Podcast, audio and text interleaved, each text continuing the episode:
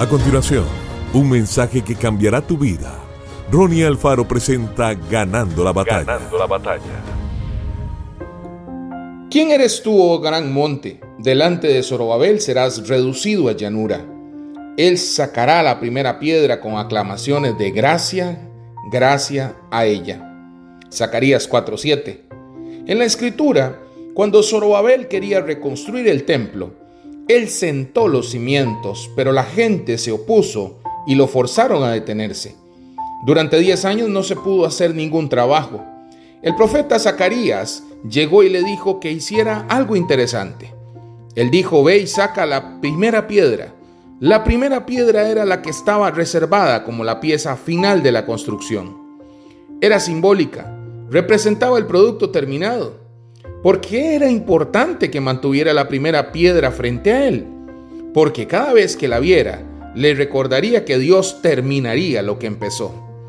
Cuando Zorobabel era tentado a cansarse y a desanimarse, él iba a ver la primera piedra.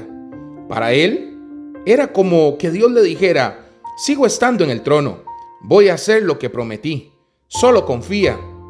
Hoy tiene su primera piedra, su piedra principal frente a usted. ¿Tiene algo que represente la pieza final de sus sueños? Mantenga la visión frente a usted. Manténgase enfocado en el lugar hacia donde se dirige. Saque la primera piedra y agradezca a Dios su fidelidad para completar la obra en usted.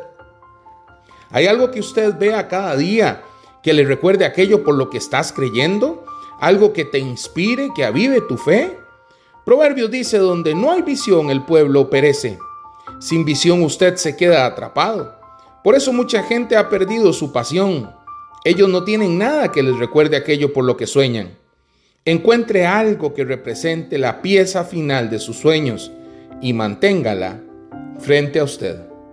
Que Dios te bendiga grandemente. Esto fue Ganando la batalla con Ronnie Alfaro. Seguimos en Spotify y en nuestras redes sociales para ver más. Ganando la batalla con Ronnie Alfaro.